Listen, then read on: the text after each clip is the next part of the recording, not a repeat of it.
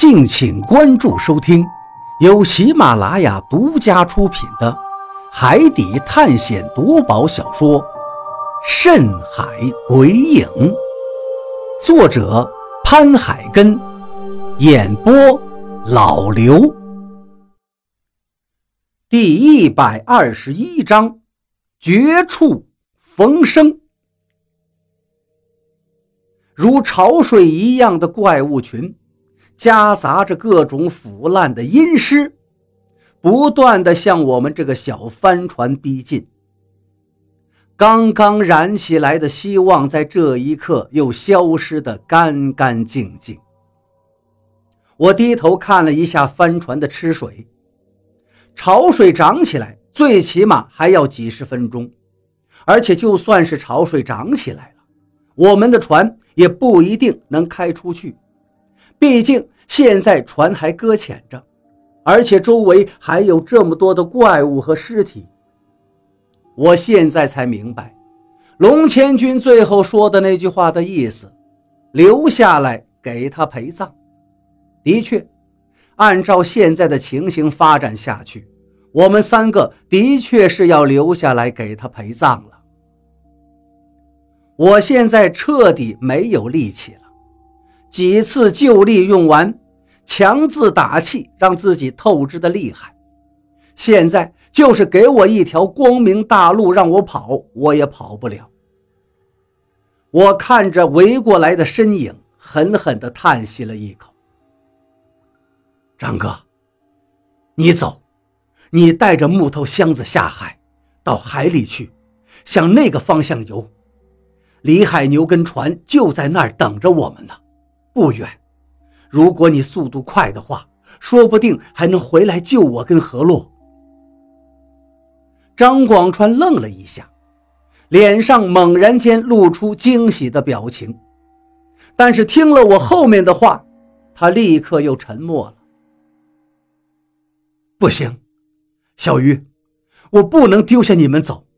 就算是我能找到李海牛，但是时间也来不及了。这些怪物最多再有十来分钟就会围过来，你们怎么办？我不能眼睁睁地看着你们死啊！我心里一阵难受。是啊，如果换成是我，也不会做出这样的选择。我不可能丢下他们的。要是我是那样的人的话，早在岛上的时候就丢下他们。可这是唯一的办法了，张哥，你听我的。小鱼，你去，我跟何洛在这等着。张广川对我说道。我又叹了一口气，没时间了，张哥，我根本去不了。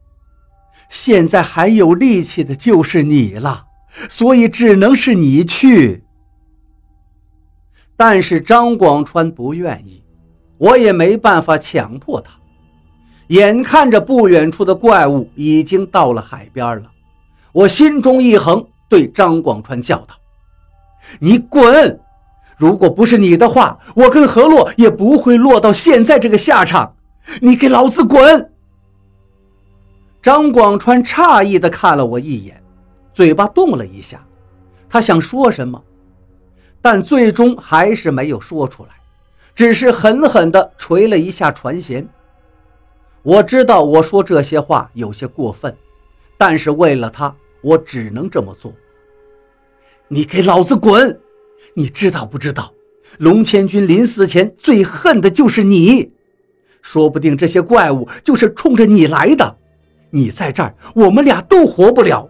你滚！你滚得远远的，把怪物带走。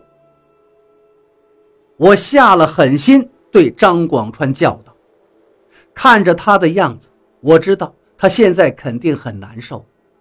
但是我做的这一切也都是为了他好。”我心里不断的用这个理由来安慰自己。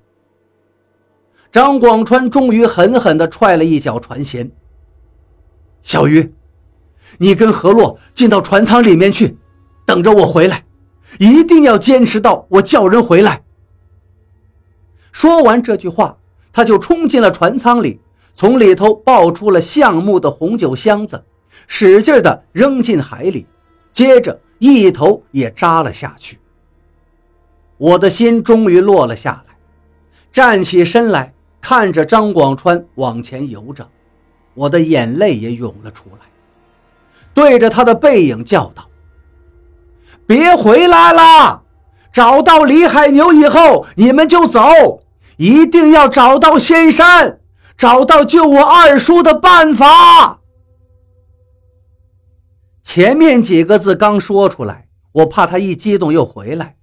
后面的几句话，我的声音是越来越小的，最后小的只能我自己听到了。张广川游得很快，其实他的水性并不是很好，但是因为有红酒箱子的辅助，速度现在也不慢，好像一条鱼一样，越游越远。他甚至都没有回头，我估计他应该是没有听到我的叫喊声。回头又看了看近在咫尺的怪物群，我不由深深地吸了口气，艰难地拖着河洛向船舱里挪动。如果有一点可能，我也会让张广川带走河洛，但是不行。张广川带着河洛只能是他的拖累，到最后两个人都没办法离开。我把船舱的门关上，又拿东西顶死。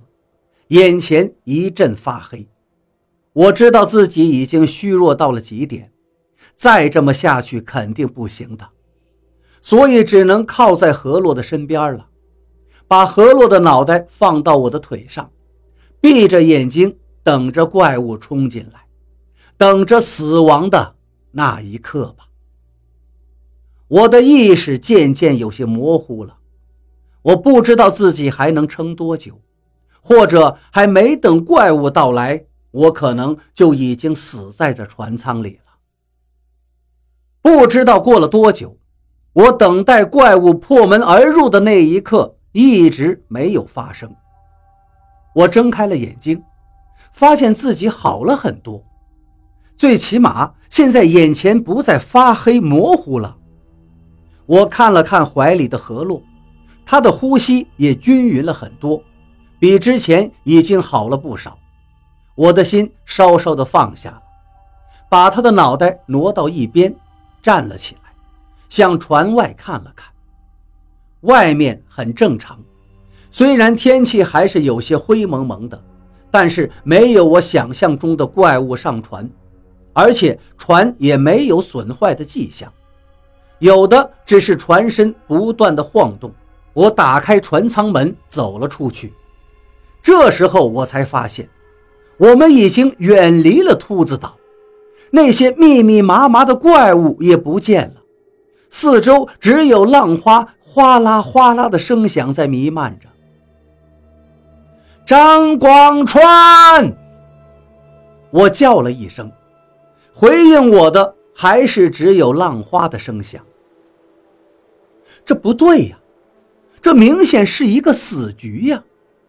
我根本就不可能把船开走的，怪物不是眼看着就围过来了吗？怎么现在又消失不见了？船也开走了。疑团在我的心头弥漫，我不知道刚才到底发生了什么，不知道张广川有没有找到海牛哥。如果找到的话，那他们现在应该走了吧？应该是去补给点了。我心里空落落的，虽然是劫后余生，但我心里总是感觉有些不踏实。不过，如果李海牛还以为我还在岛上，他会不会来岛上找我？如果他去了岛上，遇见那么多的怪物怎么办？想到这儿，我一阵心急，胃里面火烧火燎的，肚疼的要命。我扶住船舷，用手使劲地顶住肚子。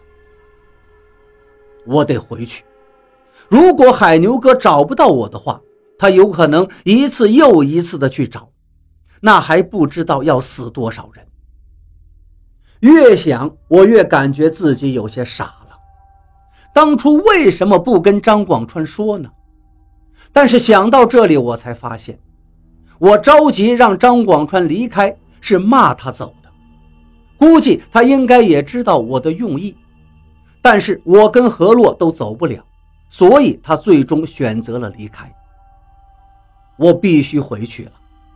我看了看已经成了一个小黑点的岛屿，心里忽然冒出了这么一个想法：一定要回去。好在船上还有一些吃的东西，只是淡水少得要命。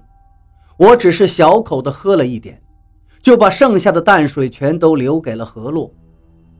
小鱼干虽然是晒干的，但是可以直接食用。吃了几个之后，我就不再吃了。因为吃多了不好消化，况且我已经饿的时间太久了，现在肚子里不能吃太多东西，不然胃肯定承受不住。安顿好了河洛之后，我回到了甲板上，用力转动着船舵，但是舵虽然在转动着，方向却一点都没有改变。我知道肯定是舵叶坏了。搁浅的时候很容易伤到舵叶，这是不太容易避免的。小帆船被东子和张广川停在了沙滩上，我不知道他们当时为什么没有下锚，而是直接把船弄到了沙滩上。也许是因为心急，也许是有别的突发情况吧，让他们根本没有时间下锚。船舵既然不管用了，那就只能是收紧定锁。用风帆改变方向了，不过这个小帆船上面的风帆也破旧的厉害，我不知道自己能不能成功，只能不断的移动着三角帆。船最终还是改变了方向，在水里面画了一个大圆圈，船头终于调了回来。不过调过头后，船就是逆风了，我只能在水里面走之字形。这样行程会增加很多，但是也没有其他更好的办法。船不断的前行着，我也在不断的调整着风帆。这本来是应该两个人的事儿，但现在只能靠自己干了。幸好刚才补充了一点能量，也休息了一会儿，不然的话我肯定是坚持不住的。虽然现在看着还能坚持。实际上，我浑身上下没有一个地方不是酸楚的。我知道这是大量运动之后肌肉留下的后遗症，要再运动以后才能消除。秃子岛越来越近了，我没敢直接开到岛屿附近，只是到距离一百米左右的地方，围绕着岛转了一圈。岛上的温度还是那么低。越近就越感觉的真切，而且岛上的雾气还是没有消散，整座岛屿都被这些灰色的雾气笼罩着。绕了半圈，天就渐渐的黑了起来。我也筋疲力尽地坐在了船舱里，船帆已经被我弄了下来，锚也下了下去。也许是我会意错了，我没有看见张广川。或者是船上的任何一个人，说不定他们都没有回来吧，也可能我们是错过了。我心里这么想着，看了看不远处的那些小鱼干，还有剩下的不多的淡水，又看看还在昏迷中的河洛，我不由得深深地叹了一口气。小鱼，就在这时。一个微弱的声音传来，我一个机灵站了起来，听着好像是张广川。四下看了一周，我也没有看见有船，难道是听错了？就在我又要坐下的时候，一阵水花的声音响起，接着那个虚弱的声音又传来了：“小鱼！”我立刻冲出船舱。这时候天已经彻底的暗了下来，但我还是看到了海面上有个黑影。张哥，我叫了一声：“救我！”